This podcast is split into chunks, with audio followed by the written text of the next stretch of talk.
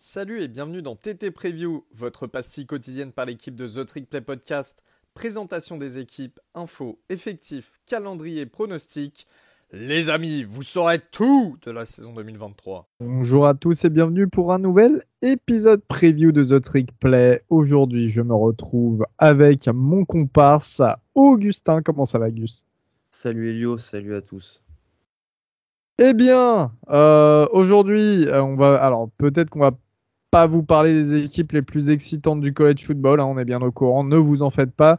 Mais on va aller du côté de la ACC, l'ACC et, euh, et du nord-est des États-Unis, en fait, tout simplement, parce que dans un premier temps, on va vous parler des Orange de Syracuse, euh, au nord de l'État de New York, un petit peu nord-est de l'État de New York, pas très loin du Canada. Et euh, dans un deuxième temps, nous allons discuter euh, de Boston College. Donc, évidemment, euh, Boston College qui se trouve à Miami, comme vous l'avez bien entendu dans le nom. Augustin, Syracuse, j'accuse. Tu sais comment ils ont démarré la saison en 2022 ouais. ah, Ils démarrent la saison à 6 victoires, 0 défaites. Petit exploit quand même de démarrer à 6 victoires, ah 0 défaites. C'est hein. plus qu'un exploit, je crois. Hein, avant de faire une deuxième partie de saison à une victoire pour six défaites, de façon à terminer en 7-6 et 4-4 en ACC. Alors, qu'est-ce qu'on retient de leur saison? C'est surtout les victoires face à Louisville, Purdue, Virginia et NC State qui étaient classés à cette époque. Et puis euh, des défaites euh, face à tous les gros en, seconde, en seconde partie de saison. Euh, une saison ponctuée encore une fois par une défaite face à Minnesota au Pinstripe Bowl dans le stade des, euh, Yankees. Euh, voilà, saison, saison en demi-teinte pour le coup de Syracuse, qui nous offre une super première partie et une seconde dégueulasse. L'intersaison de Syracuse qui a été quand même plutôt euh, intéressante avec la huitième saison euh, de Dino Barber, le head coach qui est sur la haute site. Il sauve vraiment sa saison l'année dernière avec le, départ fulgurant, mais je donnais pas cher de sa peau. Bon, il est encore là. Euh, son offensive coordinateur est parti du côté de North Carolina, North Carolina State pour le même poste. Et son defensive coordinator à Nebraska pour le même poste sous Matroul. Euh, du coup, deux arrivées. En offensive coordinateur, Jason Beck, qui était le QB coach de Virginia puis de Syracuse. Euh, et le defensive coordinateur Rocky Long, qui était l'ancien head coach de San Diego State pendant un long moment, puis euh, defensive coordinateur de New Mexico sur les deux dernières saisons. Voilà, voilà au niveau des commits, et c'est là où on en parlait en fait, tu sais, dans l'épisode euh, mais euh, j'avais dit que, euh, que Syracuse était une des équipes qui avait fait euh, le pire en qualité de recrutement parce que c'est seulement la 91e classe du pays. c'est assez absurde alors que pour moi le programme aurait clairement dû capitaliser hein, sur sa dernière saison et sur notamment les, les, les, les 7 victoires de l'année dernière, il y a seulement un joueur qui est classé nationalement dans ce classement, le 899e meilleur joueur lycéen. Tous les autres, c'est des 3 étoiles non classées. Voilà. Donc, euh, c'est des types, euh, genre, euh, on, va, on, va, on va retrouver bientôt Kevin Barbier, quarterback, du côté du côté de Syracuse, euh, au niveau des transferts, c'est pareil, hein, un peu du même acabit. C'est la 61e meilleure classe avec 7 transferts, dont 6 joueurs du Power 5 et 2 anciens 4 étoiles, euh, dont un dont on parlera tout à l'heure. Au niveau de l'attaque, Gus, euh, on se retrouve avec la plus belle barbe du nord-est des États-Unis, n'est-ce pas? La barbe de Garrett Schrader, l'ancien receveur de Mississippi State, qui nous a sorti encore une belle saison euh, 2022, hein, à 2650 yards, 17 touchdowns et 7 interceptions, mais surtout 500 yards et 9 touchdowns à la course. Il se partageait les portées avec euh, Sean Tucker, le running back. En quarterback 2, et c'est la même preview que l'an dernier, on se répète là, c'est l'ex 4 étoiles de Florida, Carlos Del Rio, euh, voilà, qui le, qui. Mais euh, cette quarterback room est très très légère. Il y a seulement trois quarterbacks sur scholarship. Il ne faudra surtout pas qu'il y ait de blessés. En revanche, euh, Schrader aura une très très belle cible. C'est le receveur Oronde Gadsden qui va passer tight end Elio, hein, euh, qui nous sort une très belle saison 2022 à milliard et 6 touchdowns. Ils le font passer euh, touchdown, touchdown, ils le font passer end, pardon, ce qui m'étonne euh, pas du tout euh, vu son gabarit et c'est peut-être là qu'il s'épanouira en, en, NFL, j'en sais rien, mais euh, c'est le move qui a été fait. Au niveau de la O-line, est-ce que ça sera Parce mieux que, euh, excuse-moi de t'interrompre, hein, on vous cite pas d'autres joueurs parce qu'après c'est le désert et euh, ça, ça fait peur. Ça fait vraiment peur. Ouais, au niveau de la O-line, excuse-moi, euh, deux arrivées euh, sur le portail des transferts, un joueur de Kentucky, un joueur de FCS. Mais c'est là où ça devient important, deux joueurs euh, bien notés en JUCO, deux intérieurs O-line aussi, qui arrivent donc de Junior College. Eux, ils risquent de starter. En fait, le problème, c'est qu'il n'y a qu'un seul titulaire de retour sur cette O-line. Le reste, c'est que des anciens joueurs, hormis donc les joueurs arrivés sur le portail des transferts. Et évidemment, la O-line va être orpheline hein, du left tackle euh, Matthew Bergeron, le, euh, le Québécois qui est parti du côté des Falcons au deuxième tour de la draft 2022. Euh, eh bien, l'année dernière, on avait un running back quand même pour animer l'attaque, Sean Tucker, qui avait couru plus de milliards et 11 touchdowns. Il est parti chez les Buccaneers en tant qu'undrafted free agent. Il va être remplacé par le Allen, qui devrait reprendre le flambeau, mais pareil, là, c'est encore une euh, running back room qui, qui nous dit rien, euh, rien qui vaille, on va dire. Au niveau de la défense, Gus, c'était pas si mauvais l'année dernière, il me semble. Non, non, pas du tout. C'était pas si mauvais avec euh, 23,1 points enca- euh, en- encaissés, enfin pris par match, soit la 41e défense du pays, ce qui est, euh, ce qui est ma foi très très bien pour euh, une équipe comme Syracuse. Sur la D-line, il faut retenir le nom du redshirt senior Caleb Okchoku, euh, qui revient après une saison à 7 sacs, 1 pick 6, 2 forced fumble et 48 plaquages. Il sera accompagné du freshman qui a aussi fait une excellente saison, Jatius Gear, à 29 plaquages et 3,5 sacs. Et en plus, aller chercher sur le portail des transferts le D-line d'Alabama, Braylon Ingram. Chez linebacker, Elio, là aussi, c'est pas mal malgré le départ de Michael Jones pour la NFL. Ouais, ouais, bah on a, euh, on a euh, le linebacker junior Marlowe Wax qui est de retour après une saison à 88 euh, plaquages, qui était le meilleur plaqueur de l'équipe. 4,5 sacs, 2 passes deflection, 2 fumbles forcés, 2 fumbles recouverts. Euh, Est-ce que tu penses que Marlowe Wax, il te malaxe, euh, Gus? Évidemment. Bon, Évidemment. Avons-le, avons-le. Euh, il sera en plus accompagné de deux linebackers juniors qui vont aussi malaxer des gens, Derek McDonald et Anwar Sparrow, qui cumulent 81 plaquages, 2,5 sacs, 4 passes deflection et une interception. C'est un poste assez stack, hein, le poste de linebacker. Ça, c'est une bonne nouvelle pour la défense. Euh, alors qu'au niveau des DB, on a le gros départ de Jad Carter, qui était le meilleur safety sur le portail des transferts et le meilleur intercepteur de l'équipe. Il part chez beaucoup plus gros puisqu'il va chez les Buckeyes d'Ohio State. Mais cependant, la majorité des joueurs sont de retour. hein. On a l'ancien 4 étoiles de Rutgers, Ali Jack Clark, qui devrait confirmer après une bonne première année du côté de, des Orange l'année dernière. Et Jaden Gould, qui est donc une recrue très en vue du portail des transferts, qui arrive de Nebraska, qui est un 4 étoiles, euh, qui était un 4 étoiles sur le portail et un 4 étoiles lycéen. C'est deux joueurs qui viennent du New Jersey. Encore une fois, il y a cette. Ben voilà, euh, on sait que Syracuse, c'est le nord-est euh, des États-Unis, c'est le haut de l'État de New York. Il y a pas mal de joueurs qui viennent du New Jersey qui vont là-bas. Euh, au niveau du calendrier, Gus, calendrier assez.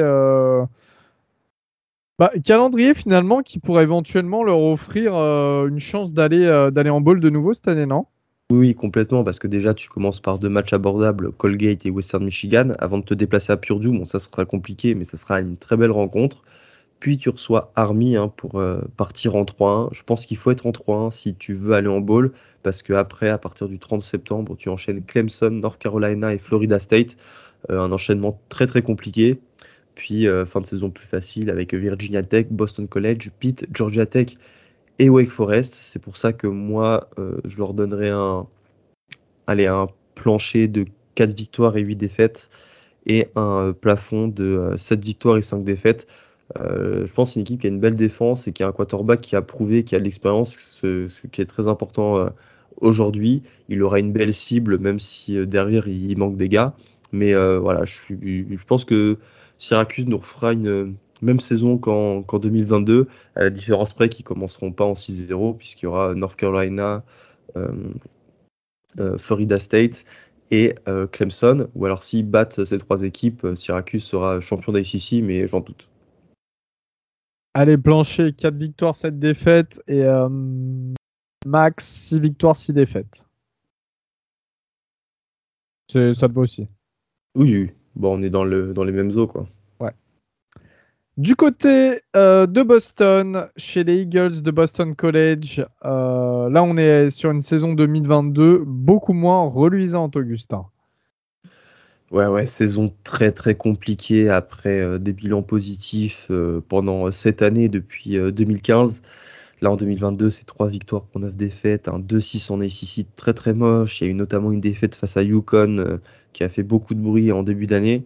Mais bon, je pense qu'il ne faut pas attacher trop d'importance à ce bilan parce que Boston College a été victime d'une hécatombe niveau blessure. Toute la O-line s'est blessée.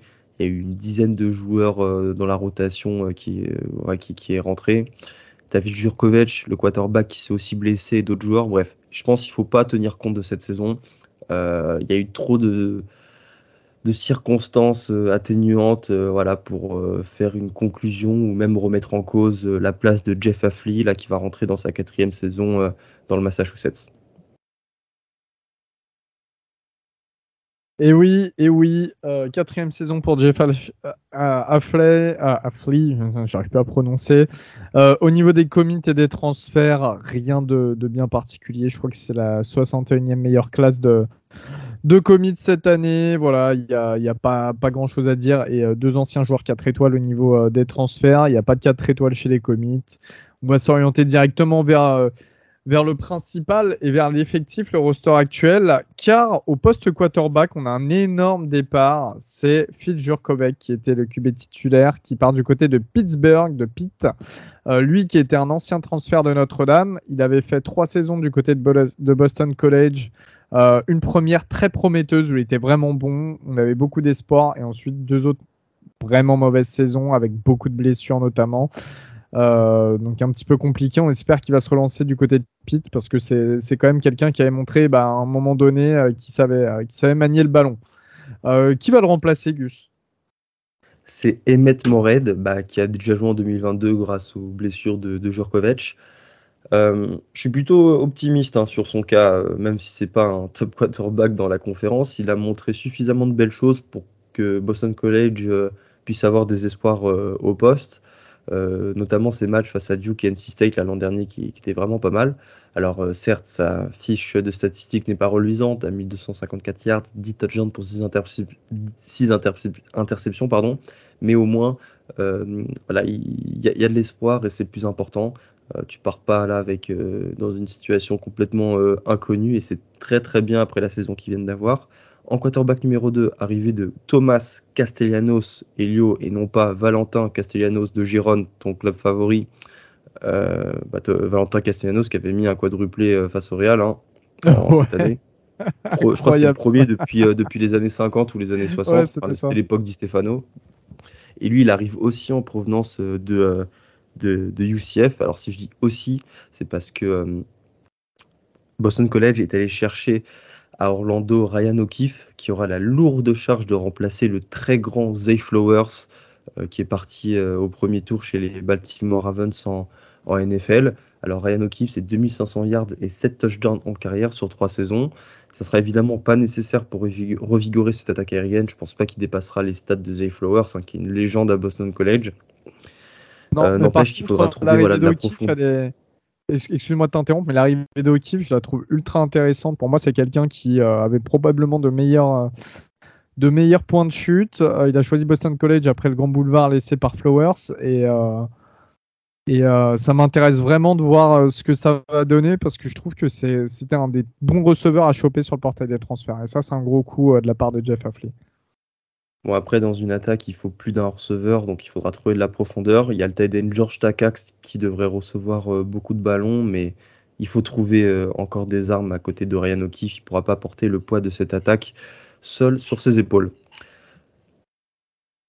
Au niveau euh, du running back, il y a le retour de Pat Garwo qui, après une saison 2022 anonyme à cause de la O-line, évidemment, voudra retrouver son niveau de 2021. Lui, sa saison sera très importante hein, pour l'attaque de Boston College. S'il arrive à bien courir et à pas faire ses 400 yards de 2022, et bah Boston College, euh, l'attaque de Boston College aura augmenté euh, significativement de niveau. Maintenant, évidemment, tout ça c'est dans les mains de la ligne offensive et Lyon. Il faut de la stabilité. Là, tu as une année ponctuée par les blessures, plus d'une dizaine de joueurs ont joué. C'était impossible de mettre en place cette attaque.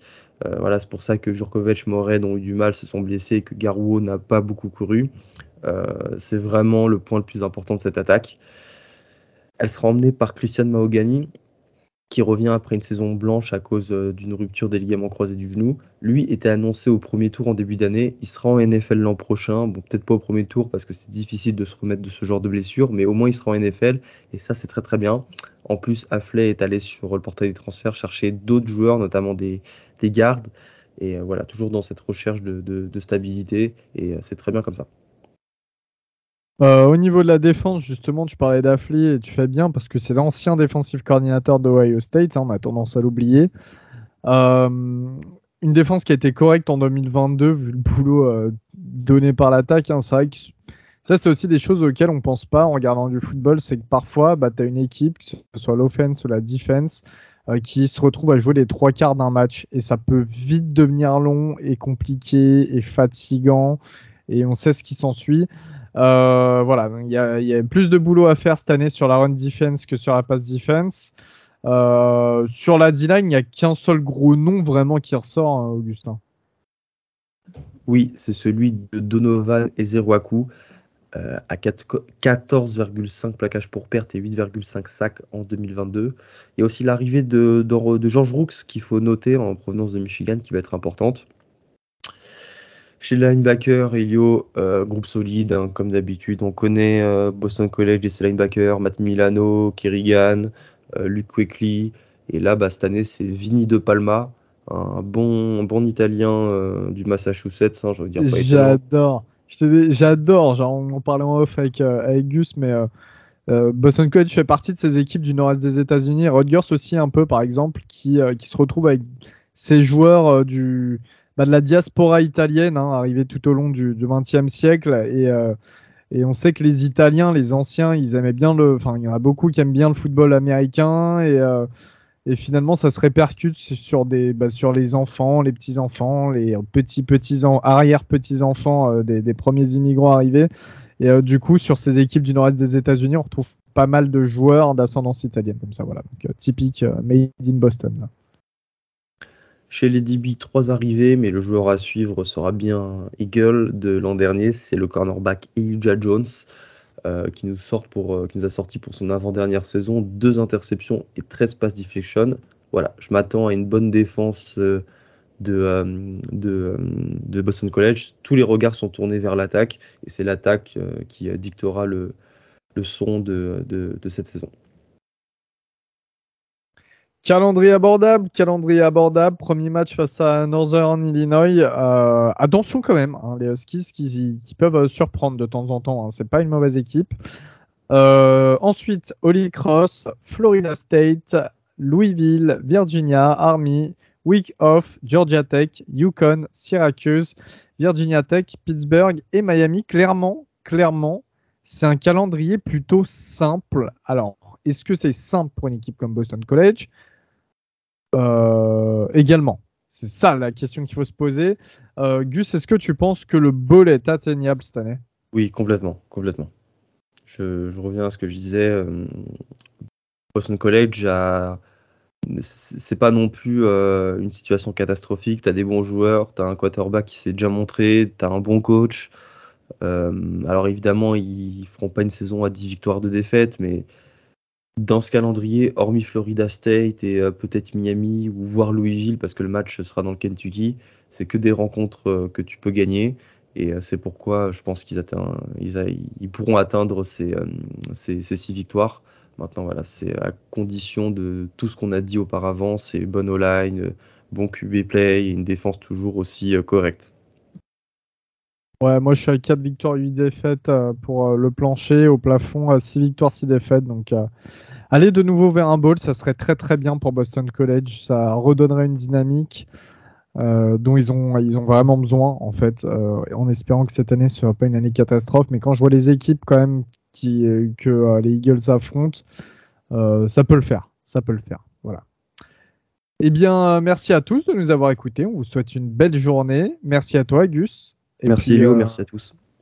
On se dit à la prochaine, bien évidemment. Allez, salut tout le monde. Salut.